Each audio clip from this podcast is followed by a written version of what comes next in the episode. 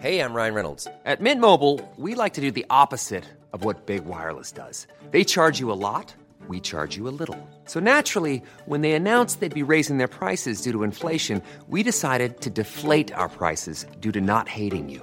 That's right. We're cutting the price of Mint Unlimited from $30 a month to just $15 a month. Give it a try at mintmobile.com slash switch. $45 upfront for three months plus taxes and fees. Promo rate for new customers for limited time. Unlimited more than 40 gigabytes per month. Slows. Full terms at mintmobile.com. Place du Palais Bourbon, le podcast qui connecte élus et citoyens. Mes chers compatriotes, j'ai décidé de dissoudre l'Assemblée nationale. Je voudrais tout d'abord vous faire partager une conviction de femme. J'ai l'honneur de demander à l'Assemblée nationale l'abolition de la peine de mort en France.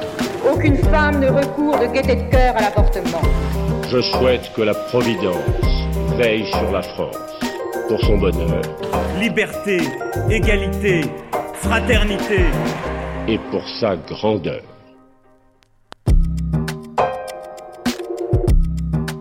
Bonjour, je suis Léa Chamboncel et je vous parle aujourd'hui, depuis la place du Palais Bourbon, de la gestion des déchets radioactifs en France.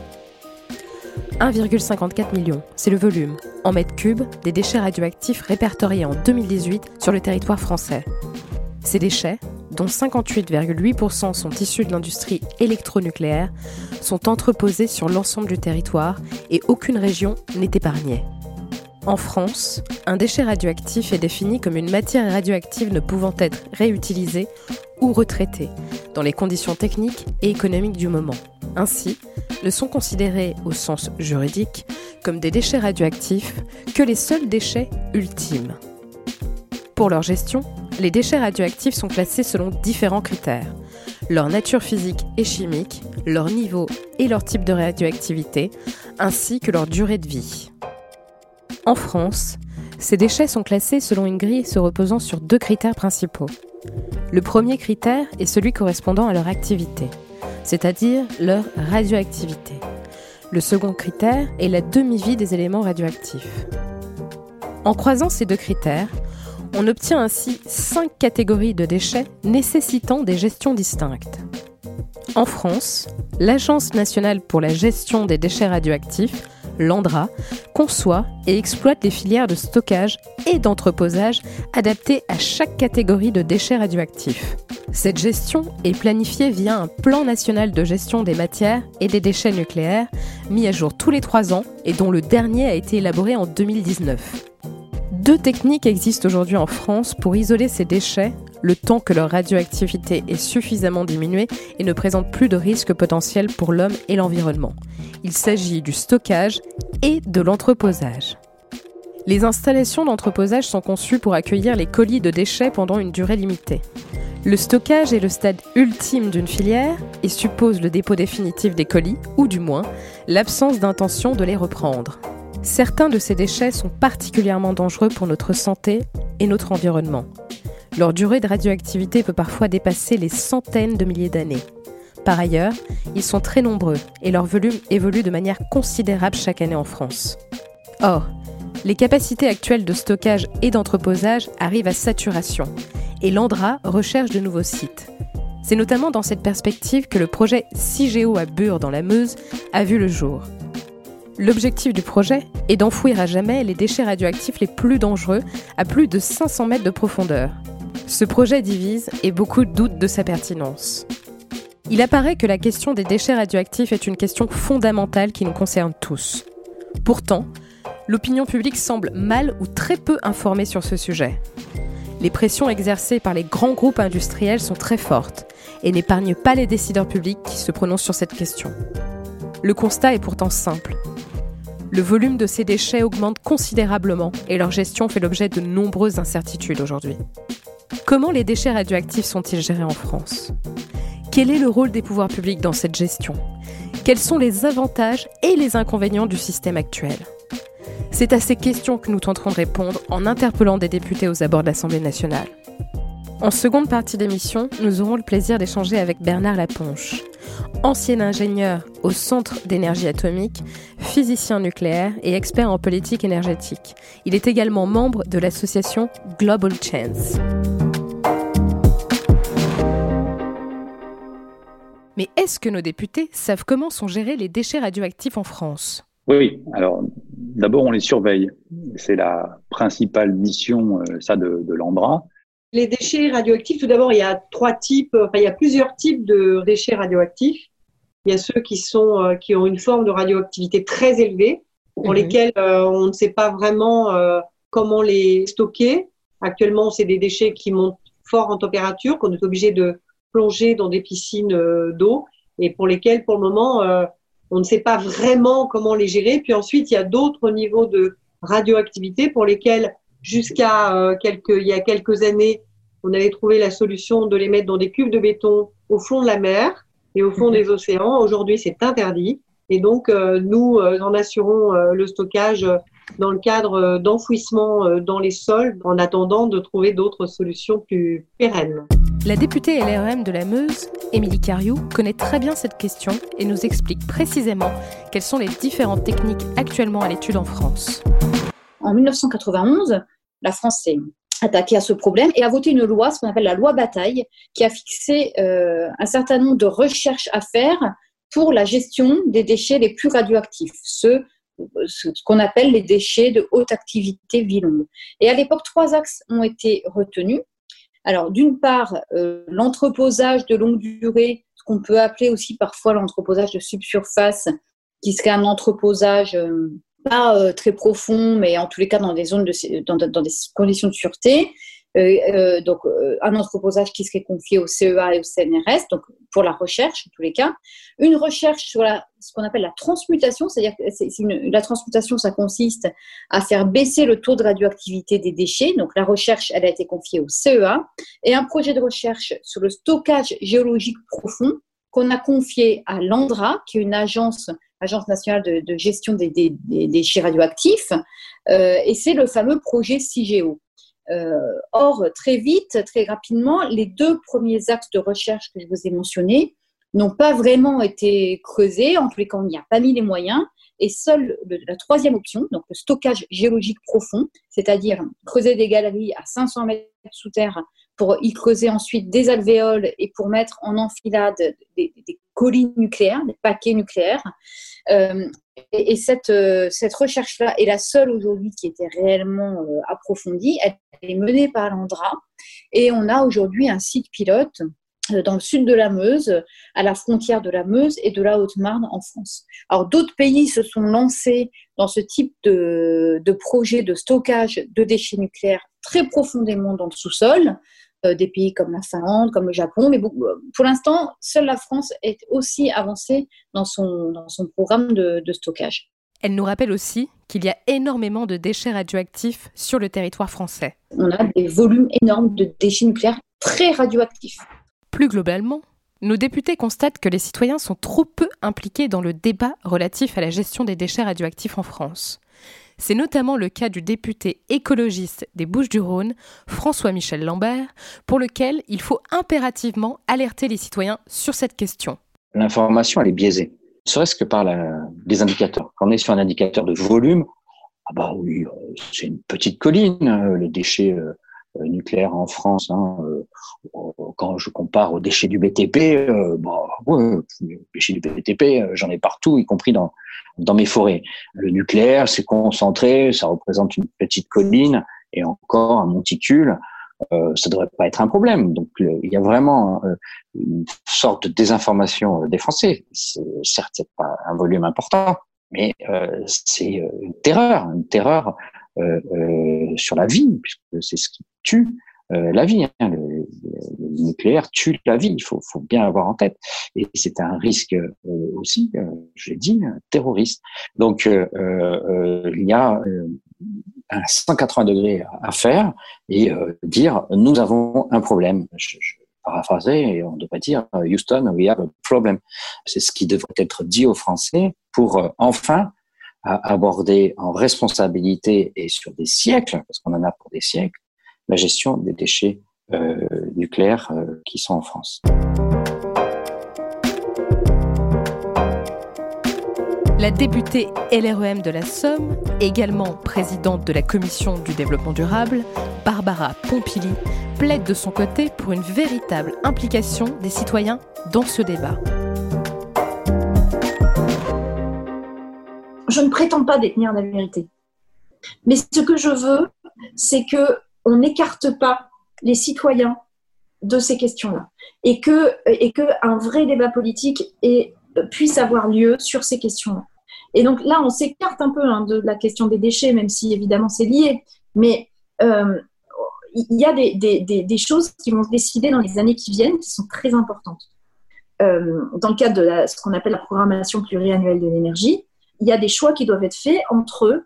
Est-ce qu'on relance le programme nucléaire français en créant de nouveaux réacteurs? Parce que pourquoi la question se pose aujourd'hui? C'est parce qu'aujourd'hui, les réacteurs français sont vieillissants. Ils ont tous été construits à peu près à la même période. Et donc, ils vont arriver tous en fin de vie à peu près à la même période. Mhm. Et ils ont été construits au départ pour 40 ans. Donc là, évidemment, EDF essaye de prolonger pour qu'ils aillent jusqu'à 60 ans. Mais peu importe. À un moment, euh, même s'ils arrivaient à 60 ans, je pense que ça n'y arrivera pas, mais même s'ils arrivent à 60 ans, bah, à un moment, ils seront trop vieux, donc il faudra les arrêter. Et donc, quand il faudra les arrêter, la question est est-ce que on arrête progressivement les réacteurs et on remplace par euh, maîtrise de l'énergie et l'énergie renouvelable et on part vers un scénario 100% renouvelable Ou est-ce qu'on arrête progressivement les réacteurs trop vieux et on en reconstruit les nouveaux? C'est ça la question. Elle va encore plus loin en invoquant le dogmatisme qui règne autour de cette question et pointe du doigt les opérations de décrédibilisation dont les parlementaires font l'objet de la part des industriels du secteur du nucléaire. On a sur la question du nucléaire en particulier, une approche euh, presque dogmatique en fait. On a des personnes qui défendent l'énergie nucléaire et qui en ont fait une forme d'absolu.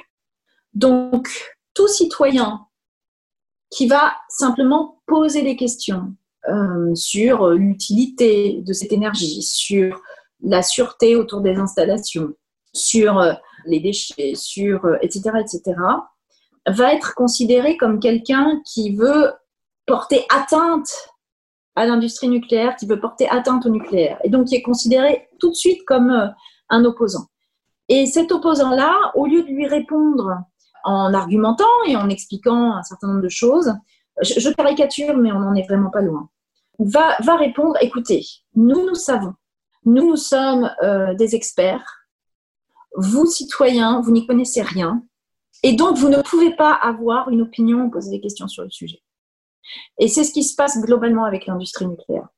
C'est vrai que euh, le nucléaire euh, nécessite des hautes technologies. C'est d'ailleurs assez passionnant hein, quand on, quand on s'intéresse un petit peu de voir le niveau de technicité, de voir les recherches qui ont été faites, de voir. Enfin, c'est absolument passionnant.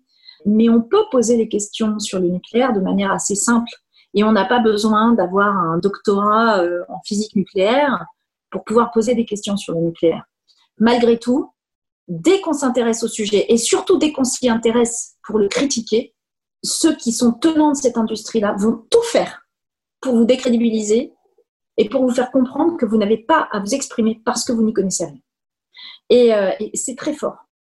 J'ai été rapporteur d'une commission d'enquête parlementaire sur la question de la sûreté des installations nucléaires. On a travaillé pendant six mois.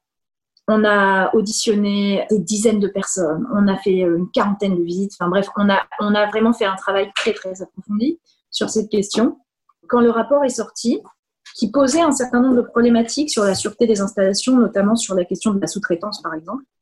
La seule réponse que nous a faite EDF, c'est d'aller chercher euh, dans, euh, à la page X ou Y une virgule qui manquait, un chiffre qui n'était pas exact, pour nous expliquer que euh, notre rapport était truffé d'erreurs et donc que les questions euh, n'avaient pas de sens. Alors que des autorités aussi respectables que l'autorité de sûreté nucléaire ou l'Institut de radioprotection et de sûreté nucléaire, qui sont deux organismes très respectés, disaient que, que notre rapport était tout à fait intéressant. Mais vous voyez, quand vous êtes un citoyen, selon certaines personnes, qui s'occupe des questions nucléaires, vous n'avez pas, vous n'êtes pas apte à pouvoir discuter de ces questions-là. Et en démocratie, c'est un vrai problème.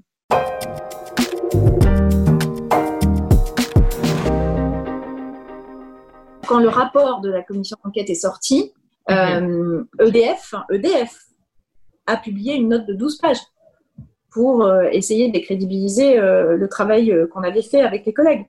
Ils ont publié une note de 12 pages. Quand vous lisez, alors c'est impressionnant parce qu'au début, vous dites punaise 12 pages. Et, ils sont très forts parce que ils insinuent le doute, y compris chez moi. À un moment, je me suis dit, mais bon sang, j'ai mal fait mon travail. Enfin, soi-même, on, se remet en cause, on se remet en question. On se dit, mince, où est-ce que je me suis trompée? Qu'est-ce que j'ai mal fait? Parce que, parce que cette commission d'enquête, on l'a vraiment menée en essayant, euh, avec des gens qui étaient euh, d'opinions différentes. Donc, dans, cette, dans, ce rapport, euh, il y a le travail de gens qui étaient pour le nucléaire, d'autres qui étaient contre, et on s'était dit, c'est pas grave, nous, ce qui nous intéresse, là, c'est la question de la sûreté des installations et de la sécurité. Donc, peu importe qu'on soit pour ou contre, qu'on soit pour ou contre le nucléaire, on tient tous à ce que la centrale qui est à côté de chez nous, elle ne nous pète pas la figure, excusez-moi de le dire comme ça. Mais donc, euh, donc on, y a tous intérêt, quelle que soit notre opinion. Et donc, euh, donc, on avait vraiment fait ce travail-là, et moi, j'avais essayé justement d'être la plus euh, objective possible. Et bien sûr, on ne peut pas être objectif à 100%, hein, je le reconnais complètement, mais, mais j'avais vraiment essayé de faire le travail le plus sérieusement possible. Et quand on reçoit une note de 12 pages où on nous dit que c'est truffé d'erreurs, on se dit c'est pas possible. Et, après, on regarde la note de 12 pages. Et en fait, on se rend compte que, euh, ben, en fait, une erreur, qui est une erreur en plus minime, va être répétée 5-6 fois dans les 12 pages. C'est-à-dire qu'on va, on va se référer 5-6 fois à la même chose. Vous voyez? Et donc, en fait, on se rend compte que finalement, dans ce qu'ils ont répertorié, euh, il y a euh, deux, trois erreurs qui sont des erreurs matérielles basiques, mais qui, ne changent rien au problème. C'est-à-dire ce sont des, des, petites erreurs, mais qui ne changent rien au fond du problème et qui ne, et qui ne remettent pas en cause du tout les argumentations. Et, euh, mais ils s'attardent là-dessus et comme ça, ils ne répondent pas aux questions qu'on pose, notamment, euh, je vous dis, le, plus lourd étant sur la question de la sous-traitance à l'époque. Mhm. Mais et ça, ils ne répondent pas. Ils utilisent un principe qui est assez connu, mais qui là est développé à l'extrême chez eux, qui est décrédibilisons la personne qui nous importune plutôt que de répondre aux questions qu'elle pose. Émilie Cariou l'affirme également de son côté, puisqu'elle a fait elle-même l'objet d'attaques directes sur les réseaux sociaux après la publication d'une interview. La stratégie, c'est de décrédibiliser toutes les personnes qui se mettent à parler de nucléaire en dehors d'eux, y compris un directeur d'EDF qui s'est permis de traiter de crétine euh, sur les réseaux sociaux. Quant aux techniques utilisées pour la gestion de ces déchets, les députés semblent s'accorder sur la nécessité de ne pas les enterrer de manière irréversible. C'est notamment ce que pense François-Michel Lambert. Écoutons-le. L'idée d'enfouir les déchets euh, nucléaires, je crois que ça y est, elle ne se fera plus. Euh, quand on voit les conséquences de la crise Covid-19, dont on prend conscience qu'on n'a pas les moyens, ou on est limite en termes de moyens humains pour euh, piloter une centrale nucléaire, vous imaginez, pour surveiller quelque chose qui est enfoui, il vaut mieux laisser en surveillance aérienne avec l'opportunité de solutions technologiques futures à venir. Mais ceci implique d'arrêter euh, de, de, remplir le stock. Il faut que très vite on arrête de remplir le stock parce que ça deviendra aussi un problème. Euh, c'est déjà un problème en stockage aérien. C'est également ce que pense le député socialiste de Mayenne, Guillaume Garot, pour qui la surveillance de ces déchets est un élément central. Moi, je ne suis pas favorable à ce qu'on soit dans des euh, projets d'enfouissement très profonds. Alors, je sais que il y a une recherche qui est menée là-dessus et sans doute la recherche doit-elle être menée là-dessus. Mais je veux le dire, si l'enfouissement des déchets, c'est aussi l'enfouissement de la mémoire, on n'aura pas fait avancer le sujet. Donc, aujourd'hui, la question que moi je me pose, à la fois comme parlementaire et comme citoyen, c'est euh, quelle surveillance pour nos déchets, mais surtout, comment on les traite?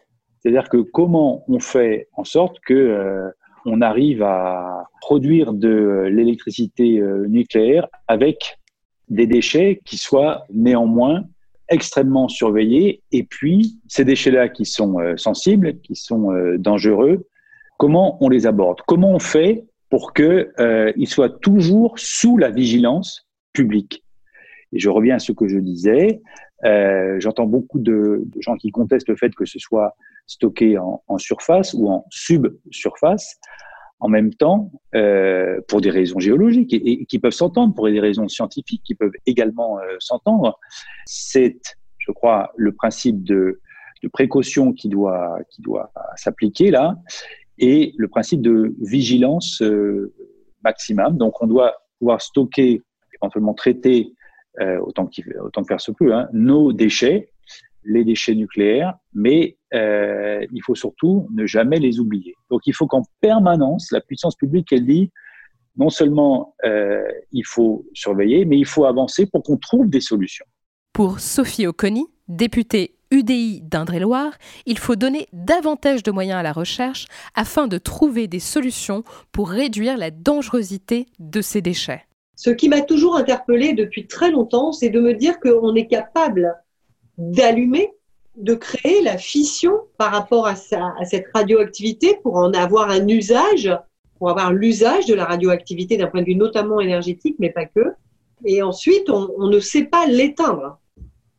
Et moi, j'aimerais que l'on puisse mettre à, disposition de la recherche, de l'innovation, du développement. J'aimerais que l'on mette à la destination de cette recherche tous les moyens qui permettraient de rendre moins, comment dirais-je, moins dangereux et de permettre de réduire le taux de réactivité de ces déchets euh, euh, aujourd'hui qui nous pose un réel problème. Donc je pense que le rôle des pouvoirs publics, c'est à la fois d'assurer la protection de la planète et de ses habitants, mais aussi et surtout, et je trouve que là-dessus on est un peu court, euh, de euh, tout mettre en œuvre pour trouver la moyen, le meilleur moyen d'éteindre la radioactivité et donc de réduire les risques de radioactivité liés à ces déchets. Elle plaide, à cet égard, pour une coopération forte au sein de l'Union européenne. Pour le moment, je pense que nos voisins sont comme nous, dans un esprit d'enfouissement ou dans un esprit d'ailleurs de où ils éloignent les déchets euh, en les envoyant dans d'autres pays que les leurs. Je pense que c'est très objectivement pas la solution. Je le redis, hein, ça n'est pas la solution parce que quelque part, c'est euh, transmettre à nos enfants, aux générations euh, du futur, euh, cette problématique de gestion qui, euh, ce qui, à mon sens, ne me semble pas très responsable. Et c'est la raison pour laquelle j'appelle de mes voeux que l'Europe œuvre en faveur de la recherche dans une recherche globale et partenariale entre les États membres. Enfin, pour certains députés, il faut impérativement sortir du nucléaire pour réduire les risques liés à la gestion des déchets radioactifs. D'ici 2050, il est tout à fait possible de sortir du nucléaire en termes de production. Par contre, euh, il y en a pour euh, plusieurs milliers d'années en termes de gestion des déchets. Euh, et on voit que le continent européen subit en un siècle des catastrophes de guerre mondiale. on en est à deux pandémies en 110 ans. Les déchets sont là pour plusieurs milliers d'années. Aura une gestion très complexe à venir pour euh, nos générations futures. Et ça, il faut maintenant en avoir pleinement conscience et comprendre pourquoi il faut sortir du nucléaire. C'est une question de risque aujourd'hui, mais c'est surtout une question de très forte probabilité qu'il euh, y ait une catastrophe euh, nucléaire due à la gestion des déchets dans les siècles à venir. Même réaction du côté de Barbara Pompili, pour qui la transmission des déchets radioactifs aux générations futures pose un véritable problème éthique. On est en train de se créer une dette énorme vis-à-vis euh, de nos enfants et de nos petits-enfants et de nos arrière-arrière-arrière-arrière-petits-enfants. Euh, est-ce que c'était vraiment ça qu'on avait envie de leur transmettre? Je ne sais pas. Mais euh, quand on réfléchit à notre politique énergétique, on ne peut s'exonérer de la question des déchets nucléaires qui sont un héritage très lourd qu'on fait porter à nos enfants. Cette question-là doit être regardée euh, quand on parle du nucléaire comme d'une énergie décarbonée, et c'est vrai qu'elle l'est en grande majorité, elle est beaucoup plus décarbonée que d'autres énergies, mais cette question des déchets ne veut pas être écartée d'un revers de main parce que l'enjeu du réchauffement climatique est regardé sans regarder euh, comment on peut faire autrement. Et aujourd'hui, on peut faire autrement, puisque euh, le développement des énergies renouvelables, le développement euh, des, réseaux de transport d'électricité avec qui, permettent de supporter les énergies renouvelables et qui permettent de supporter une énergie plus déconcentrée, plus décentralisée, montre que on peut baisser et même à terme se passer de nucléaire si on le souhaite. ce choix, il doit être mis dans la balance parce que tant que nous ne saurons pas gérer les déchets nucléaires, euh, nous aurons ce poids à transmettre à nos enfants et la question éthique ne peut être écartée même en cas d'urgence climatique. Nous allons désormais échanger avec Bernard Laponche, physicien nucléaire et expert en politique énergétique.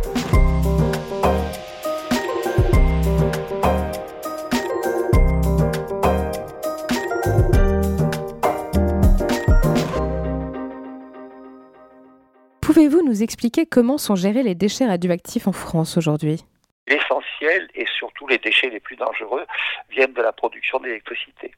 Euh, pourquoi? Parce que dans les centrales nucléaires, pour faire fonctionner un réacteur nucléaire, c'est basé sur la fission et la réaction à chaîne, c'est-à-dire que certes, on, grâce à ces découvertes scientifiques, on produit de la chaleur et à partir de cette chaleur, on peut produire de l'électricité, mais en parallèle, je dirais malheureusement, on produit des produits très dangereux, les produits de fission ou les actinides mineurs, qui sont donc des éléments fabriqués spécialement dans les réacteurs. Et on a des quantités considérables, non pas de cendres, comme dans une centrale à charbon par exemple, mais de produits extrêmement dangereux qui sont contenus dans les combustibles irradiés. Alors qu'est-ce qu'on en fait? Eh On en fait un certain nombre de choses. Dans la plupart des pays, les combustibles irradiés, c'est-à-dire les combustibles usés qui sortent des réacteurs, sont gardés tels quels, stockés d'abord dans des piscines et puis après dans des stockages à sec. C'est ça qui constitue le déchet. En France, et maintenant c'est à peu près le seul pays au monde, avec un peu également en Russie, on, procède au retraitement, c'est-à-dire qu'on sépare les composants, certains composants de ces combustibles irradiés pour en extraire le plutonium. Et donc, on sépare le plutonium, l'uranium et les déchets qui constitués des produits de fission et des actinides mineurs, et donc qui sont les plus dangereux. En ce qui concerne la gestion, euh, un certain nombre de ces déchets sont stockés d'ores et déjà dans des centres de stockage. Il y en a un dans la Manche, auprès de la Hague, et il y en a deux dans l'Est, à Soulaine et à Morvilliers. Ça, ce sont des déchets qui sont dangereux pendant plusieurs centaines d'années. Mais on les stocke sur place et on n'a pas l'intention d'intervenir plus que ça. Pour les déchets les plus dangereux, c'est-à-dire ceux qui sont issus des combustibles irradiés dont j'ai parlé précédemment, ils sont pour le moment essentiellement entreposés à La à l'usine de La après le retraitement, et se pose la question, qu'est-ce qu'on en fait? Alors le projet actuellement officiellement déclaré, c'est ce qu'on appelle le projet CIGEO, qui consiste à prendre ces déchets radioactifs très dangereux, une partie d'entre eux d'ailleurs étant sous forme de verre, puisqu'on a mélangé les produits dangereux dans le composant du verre pour faire ce qu'on appelle les déchets vitrifiés. Et à ce moment-là, il serait enfoui dans une couche argileuse euh, sous la commune de Bure dans, la Meuse et suffisamment profonde pour euh, faire disparaître les déchets, c'est-à-dire les mettre au fond et reboucher ensuite. Est-ce que ce projet vous semble être une bonne solution? Alors c'est une solution euh, qui peut paraître séduisante parce que effectivement on fait disparaître les déchets, mais on ne les détruit pas, si vous voulez. On les stocke en profondeur. Et ça, c'est un problème. C'est-à-dire que dans la mesure où ils vont être dangereux pendant des centaines de milliers d'années, il est très difficile d'assurer qu'il ne peut rien se passer et que tout cela est parfaitement, je dirais, inoffensif. Et donc ce projet, à mon avis, est, très critiquable justement parce que lui-même comporte un certain nombre de risques, au moins pendant la période de plus d'un siècle qui va être nécessaire pour construire ce, ce stockage et pour le remplir. Et d'autre part, il y a une espèce de... On force la solution par rapport aux générations futures, puisqu'on met les déchets dans le sous-sol, on referme et donc ils deviendront inaccessibles. Donc des risques pendant la période d'exploitation et au moins des questionnements pendant la période historique de des milliers de générations. Et donc la solution qu'un certain nombre d'experts ou de citoyens proposent consiste à dire qu'on n'a pas le droit de prendre la solution considérée comme définitive, mais en fait irréversible, c'est-à-dire qui ne laisse pas de choix aux générations futures, qui leur impose la présence de ces déchets dans la croûte terrestre, et de faire ce qu'on appelle un stockage à sec à subsurface, en subsurface, c'est-à-dire mettre les déchets qui sont donc actuellement à la Hague dans des conteneurs et de les mettre dans, des hangars à flanc de colline, ce qu'on appelle la subsurface, pour des problèmes de sécurité par rapport aux agressions extérieures, et que l'on couple cette, ce stockage, cet entreposage provisoire, par conséquent, pendant, je dirais au moins une période de l'ordre de 300 ans. Pourquoi 300 ans? Parce que c'est la période pendant laquelle on est obligé de surveiller et contrôler les stockages actuels dont j'ai parlé au début. Donc on se donne cette période et on, on, on donne la chance à la recherche de nous proposer une méthode acceptable qui consisterait à réduire par transmutation ou par d'autres méthodes que l'on ne connaît pas actuellement, de réduire cette la radioactivité de ces déchets et leur durée de vie. Et par conséquent, d'arriver à une solution qui pourrait être considérée comme satisfaisante.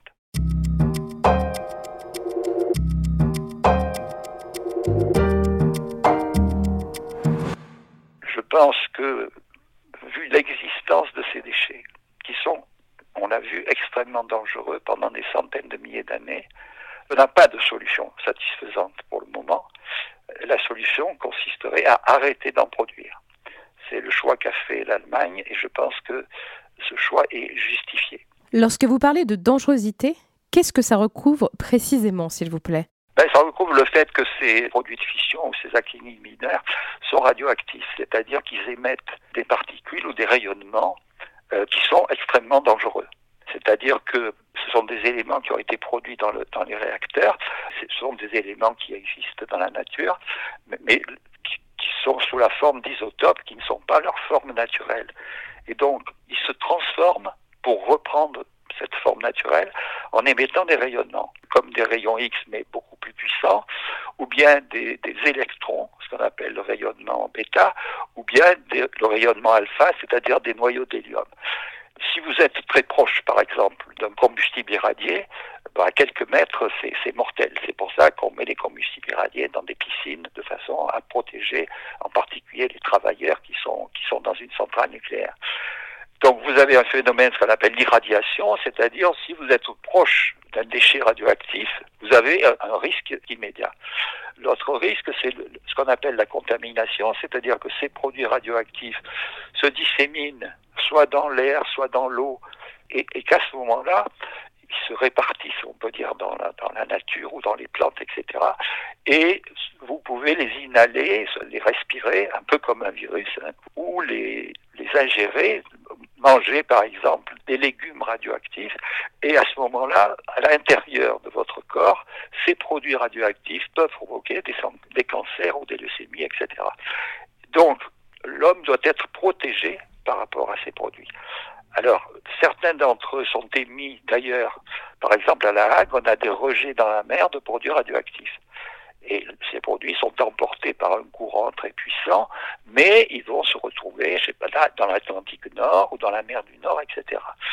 Sous forme fortement diluée à cause de ce courant, mais ils n'auront pas disparu. L'autre présence de produits radioactifs, c'est bien dans les déchets, par exemple les résidus des mines d'uranium.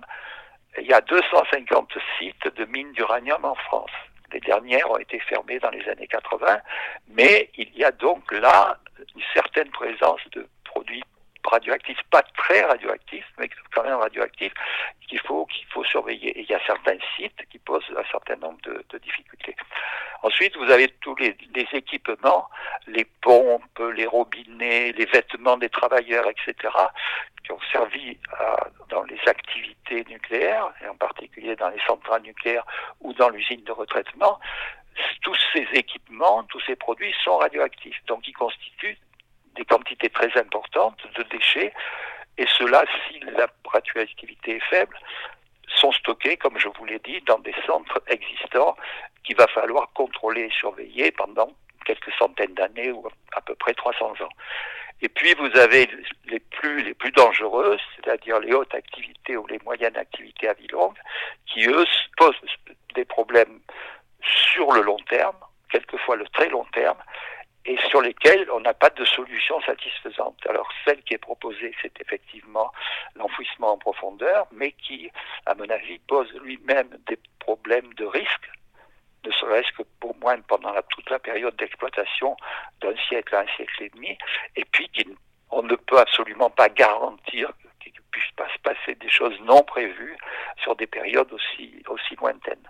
Monsieur Laponche, je vous remercie vivement de cet entretien. C'était Place du Palais Bourbon.